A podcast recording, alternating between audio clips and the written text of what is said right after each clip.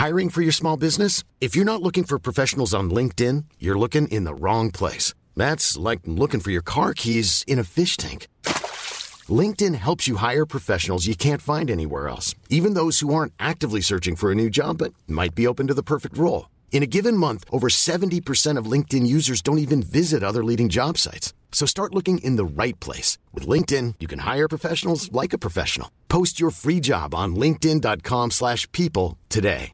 Mom deserves the best, and there's no better place to shop for Mother's Day than Whole Foods Market. They're your destination for unbeatable savings, from premium gifts to show-stopping flowers and irresistible desserts. Start by saving 33% with Prime on all body care and candles. Then get a 15-stem bunch of tulips for just $9.99 each with Prime. Round out Mom's menu with festive rosé, irresistible berry chantilly cake, and more special treats. Come celebrate Mother's Day at Whole Foods Market. Ever catch yourself eating the same flavorless dinner three days in a row?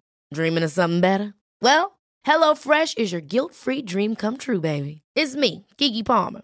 Let's wake up those taste buds with hot, juicy pecan-crusted chicken or garlic butter shrimp scampi. Mm. Hello Fresh. Stop dreaming of all the delicious possibilities and dig in at HelloFresh.com. Let's get this dinner party started.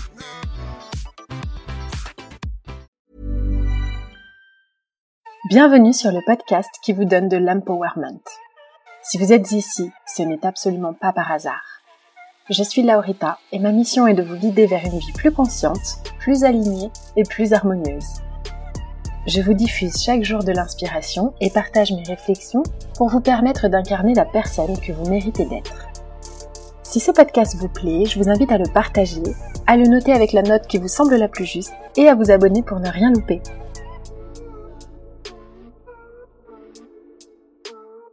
Bonjour à tous. Aujourd'hui, sujet d'utilité publique, le burn-out parental. Est-ce que ça vous parle? Comment ne pas tomber dans le burn-out et si on est en plein dedans, comment faire pour en sortir? Ce podcast est étroitement lié à mon épisode sur les choix compliqués et une vie simple, donc si vous ne l'avez pas écouté, je vous invite à mettre pause, allez l'écouter et revenez ici après. Comment ne pas tomber dans le burn-out parental quand on est parent? Le burn-out, c'est un état de fatigue extrême lié au stress au travail. Et donc le burn-out parental, eh bien c'est un un état de fatigue extrême lié au stress à la maison. Le problème du burn-out parental en partie, c'est la peur du regard des autres et la peur du jugement des autres. Le burn-out est souvent associé à un surmenage. Et face aux dictats de la société, la notion d'épuisement parental a vraiment de grosses difficultés à être prise au sérieux. D'ailleurs à tort, hein, parce qu'on a beaucoup de pression quand on est parent, mais on n'ose pas en parler. Le burn-out parental, c'est un état de stress prolongé ou d'épuisement émotionnel et parfois même de démotivation qui peut survenir chez les parents en raison d'une surcharge de travail ou de responsabilités liées à l'éducation ou la prise en charge de leurs enfants. Je vous préviens, je ne vais pas y aller de main morte dans cet épisode, mais il faut qu'on se dise les choses. La première chose que je veux vous partager aujourd'hui, c'est que pour s'en prémunir, il va falloir d'une part oser faire ce que les autres n'osent pas faire, ou faire ce qu'on n'a jamais fait, c'est-à-dire accepter de l'aide. C'est une des règles qui va changer votre vie. On ne nous apprend pas à demander de l'aide, ni à en accepter, mais c'est en partie la cause de nos souffrances. Dans notre société, demander de l'aide, c'est se montrer vulnérable et c'est mal vu. On se sent honteux, faible et jugé, et c'est pour cette raison qu'il y a tant de tabous autour de la parentalité. Alors, comme d'hab, Laurita les pieds dans le plat, d'ailleurs je devrais renommer ce podcast comme ça, on ne demande pas de l'aide, on se plaint de ne pas en avoir, du coup on n'en a pas, etc., etc., cercle vicieux. Et en parlant avec des mamans, j'entends beaucoup pendant la grossesse, on t'accompagne, on t'explique tout, c'est génial, mais par contre, quand ton enfant est arrivé, on te lâche dans la nature. Et c'est vrai, je ne compte pas le nombre de choses qu'on aurait dû nous dire, sur lesquelles on devrait peut-être prévenir les parents, hommes comme femmes d'ailleurs, mais bon.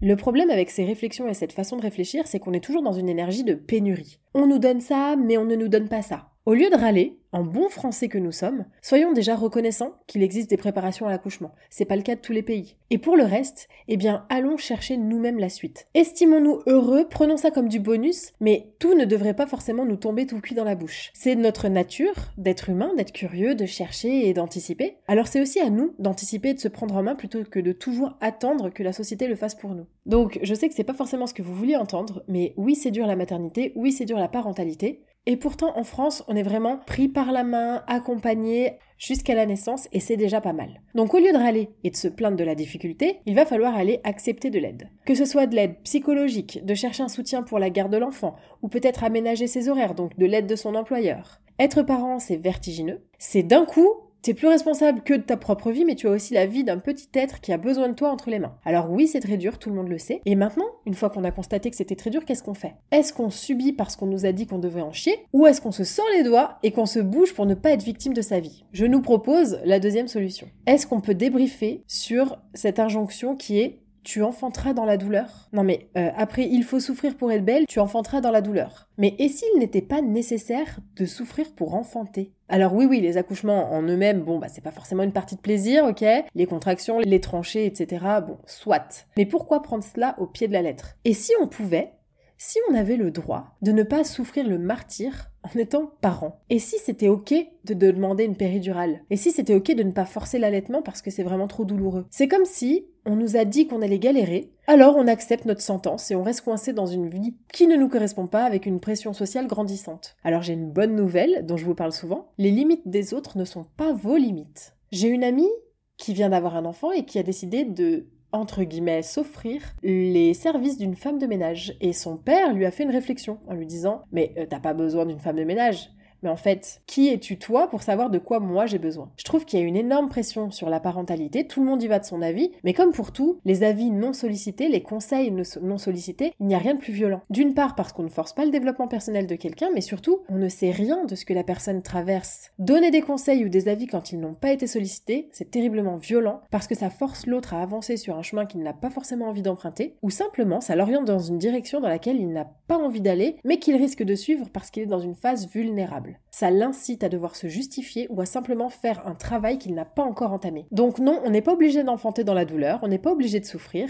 et je vais vous raconter une petite anecdote, un petit passage de mon accouchement, pour illustrer mes propos. J'ai donc accouché il y a trois ans aux États-Unis, pour ceux qui ne le savent pas, et j'ai été euh, déclenchée parce qu'on était en plein Covid. Les contractions ont commencé sévèrement à s'intensifier à un moment donné, et j'ai commencé à dire à la sage-femme, en anglais, j'ai hyper peur d'avoir mal. Bon, réflexion en soi plutôt basique, pas très réfléchi, mais voilà, c'était ce qui me venait sur le moment. Et j'étais en train d'accoucher, hein, donc franchement, j'étais pas la plus objective. Et elle, elle m'a répondu.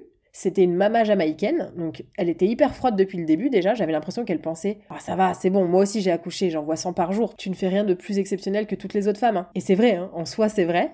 J'étais juste une fille lambda, en train d'avoir son premier enfant, mais j'avais quand même hyper peur. J'étais dans un pays étranger, j'avais personne avec moi à part mon mari, et voilà, j'étais stressée. Et elle m'a dit en anglais. C'est pour ça que ça s'appelle euh, travail, parce que le, le, travail en anglais, ça se dit labor. Elle m'a dit, This is why we call it labor.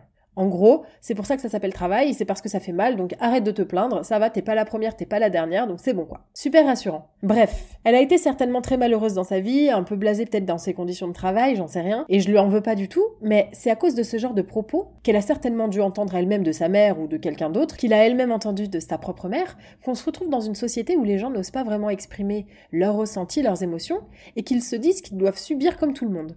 Donc, rappel pour ceux du fond, nous n'avons pas à subir notre parentalité. Il est possible de ne pas souffrir en accouchant. Il est possible de prendre une péridurale. Il est possible de ne pas souffrir. Il est possible d'avoir envie de prendre la péridurale et de ne pas avoir à se justifier. Votre corps, vos règles. J'observe autour de moi les jugements des gens qui choisissent d'accoucher naturellement envers ceux qui préfèrent euh, une approche plus médicalisée.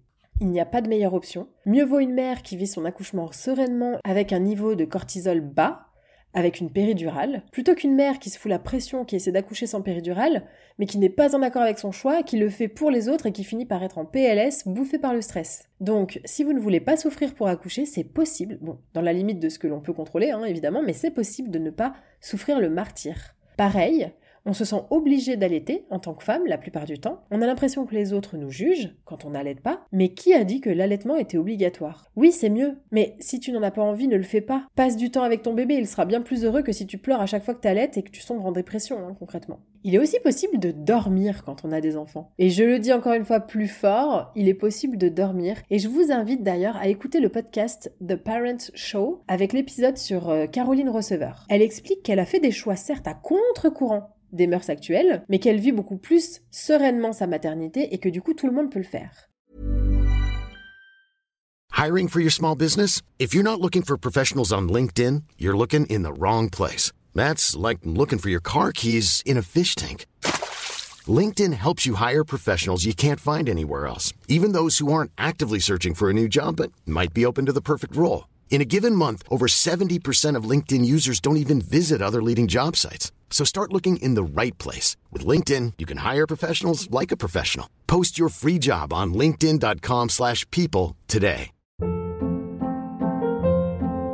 Hold up. What was that? Boring. No flavor. That was as bad as those leftovers you ate all week. Kiki Palmer here, and it's time to say hello to something fresh and guilt-free. Hello Fresh. Jazz up dinner with pecan-crusted chicken or garlic butter shrimp scampi. Now that's music to my mouth. Hello Fresh. Let's get this dinner party started. Discover all the delicious possibilities at hellofresh.com. Il est possible, par exemple, quand on prévoit d'avoir un enfant, d'économiser pour se payer une nanny de nuit. Et alors là, j'entends directement Oui, mais c'est pas être parent, c'est pas toi qui t'occupes de ton enfant, blablabla. Mais en fait, être parent, c'est comme toi tu le veux. Je préfère être reposée à 100% dédiée à mon enfant quand je me lève le matin, parce que j'ai hyper bien dormi, et parce que j'ai une nanny de nuit qui lui a donné le biberon pendant la nuit, qu'être au bout du rules, complètement sur les nerfs, épuisée parce que je me force à faire les nuits. Je ne dis pas de faire ça pour toujours, mais c'est ok, au début par exemple ou par période, de demander de l'aide quand on se sent épuisé moralement et physiquement. Et je sais que c'est mal vu, mais encore une fois, c'est lié au regard des autres et qu'est-ce qu'on s'en fout? Est-ce que c'est eux qui vont se lever la nuit? Ceux qui ragent, on les boule parce que eux n'osent pas. Donc, quand on dit tu verras, quand tu auras des enfants, tu ne dormiras plus, c'est faux. Tu peux prendre une nanny, tu peux demander à ta famille de t'aider, de s'occuper de l'enfant la nuit. Il est possible de trouver des solutions pour dormir. Et ceux qui me diront que c'est cher, oui, c'est cher, c'est un investissement. Mais j'ai envie de vous dire que rien n'est trop cher pour sa santé mentale. Il est aussi possible de récupérer son corps d'avant grossesse. C'est ok, après avoir eu l'enfant, de se consacrer du temps pour soi, du temps de qualité, aussi bien le père que la mère. On a besoin de temps pour soi et laisser son enfant à l'autre, à une nanny, à un ami ou à un parent plusieurs heures par semaine pour faire du sport, voir des amis, se faire masser, bah, c'est un must. Et c'est ça qui permet de ne pas tomber dans le burn-out. Ce n'est pas parce qu'on est parent qu'on doit s'oublier. Et ça ne fait que des enfants malheureux si on s'oublie. Au contraire, Montrons l'exemple à nos enfants, montrons que c'est chouette d'être adulte, de grandir, qu'on s'amuse, que quand on est adulte, on peut aussi se faire passer en priorité parfois, parce que ils ne font pas ce qu'on leur dit, mais ce qu'ils voient, et ça leur donne aussi confiance en eux. Il est possible de ne pas tomber dans le burn-out. Il est également possible de prendre du plaisir dans sa parentalité. Et vous pouvez le faire à votre façon. J'ai des amis qui sont partis trois semaines en Thaïlande au un mois de leur fille. Ils ont laissé la fille avec ses grands-parents, et un mois pour certains c'est peut-être petit, mais les parents finalement avaient besoin de se retrouver. Et l'enfant était entre de bonnes mains, en sécurité, et finalement aujourd'hui elle a 7 ans et elle va très bien. Investir son temps et son argent pour être équilibré et bien mentalement, c'est la première étape de prévention contre le burn-out parental. On tombe aussi parfois en burn-out parce qu'on s'en demande trop à soi-même ou parce qu'on se néglige. Et je crois que le problème avec le burn-out, c'est que la frontière est très fine entre le baby blues, qui je le rappelle ne dure pas des mois et des mois, ou bien la déprime ou la dépression. Pour vous aider à les identifier, voici quelques signes qui peuvent vous mettre un peu la puce à l'oreille. Attention aussi parce que des symptômes sont aussi confondus avec la fatigue dite normale. C'est normal d'être fatigué les premiers mois, hein, ne me faites pas dire ce que j'ai pas dit. Mais je dis juste que si c'est un truc qui se prolonge dans le temps, ça peut devenir un vrai problème. Le burn-out, c'est la conséquence d'une surcharge et de travail à la maison et au boulot. Et parfois, c'est aussi un manque de temps pour soi et on se dévalorise généralement. Donc, par exemple, si vous ressentez une fatigue intense, là, on parle vraiment d'une fatigue, même si t'as dormi 12 heures, t'es quand même épuisé et au bout du rouleau t'as l'impression d'être encore plus fatigué que la veille, ou bien si vous ressentez un manque d'énergie constant, la flemme de tout, plus envie de rien faire, ou la sensation, ça c'est très typique du burn-out, d'être devant une montagne, on a l'impression que on a tellement de trucs à faire, on sait même pas par où commencer. Je vous ai fait un podcast d'ailleurs sur la charge mentale qui vous donne les clés pour euh, l'alléger.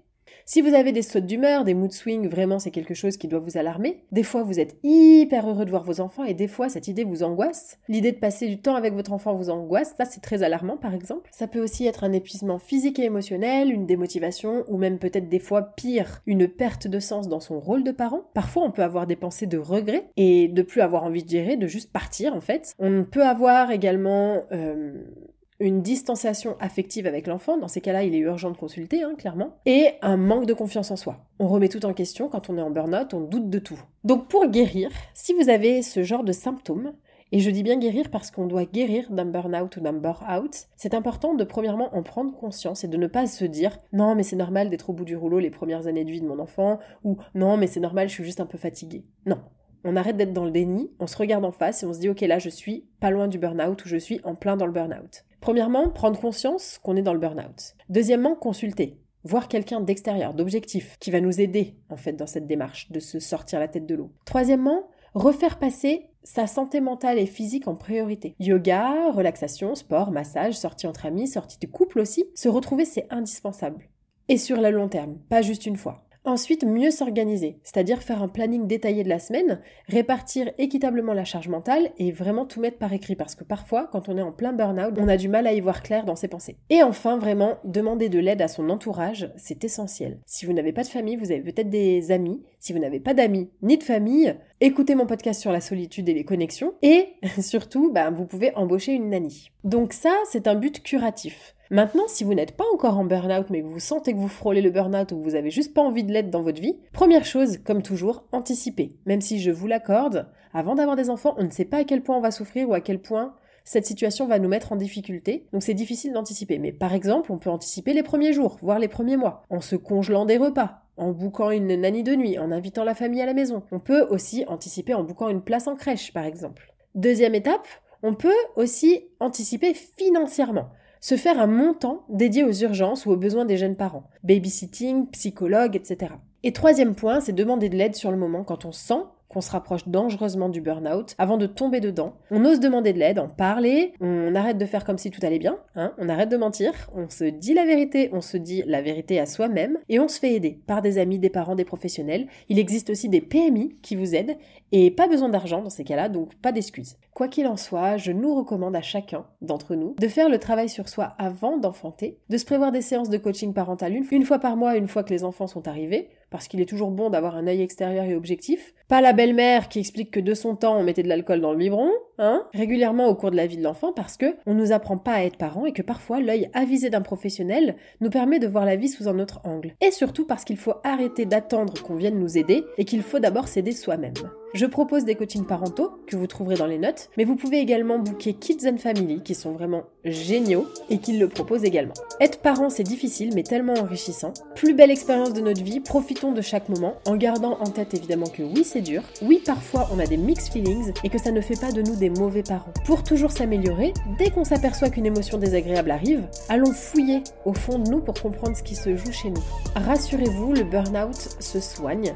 Vous pouvez en sortir, il suffit de mettre en place des solutions concrètes. J'espère que ce podcast vous a plu et je vous dis à très vite pour un prochain épisode.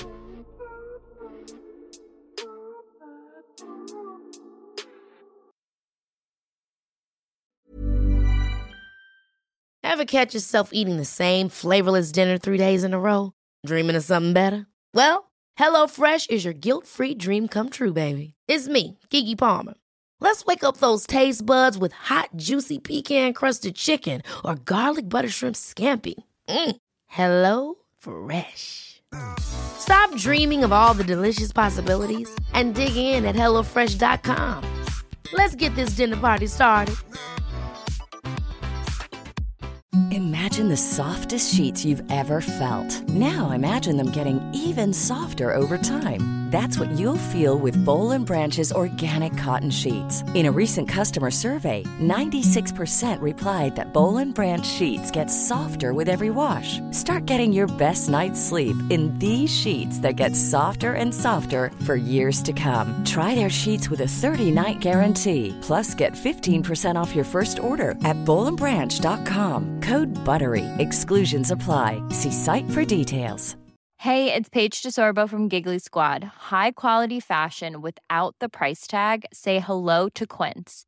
I'm snagging high-end essentials like cozy cashmere sweaters, sleek leather jackets, fine jewelry, and so much more. With Quince being 50 to 80% less than similar brands. And they partner with factories that prioritize safe, ethical, and responsible manufacturing. I love that. Luxury quality within reach. Go to quince.com slash style to get free shipping and 365 day returns on your next order. Quince.com slash style.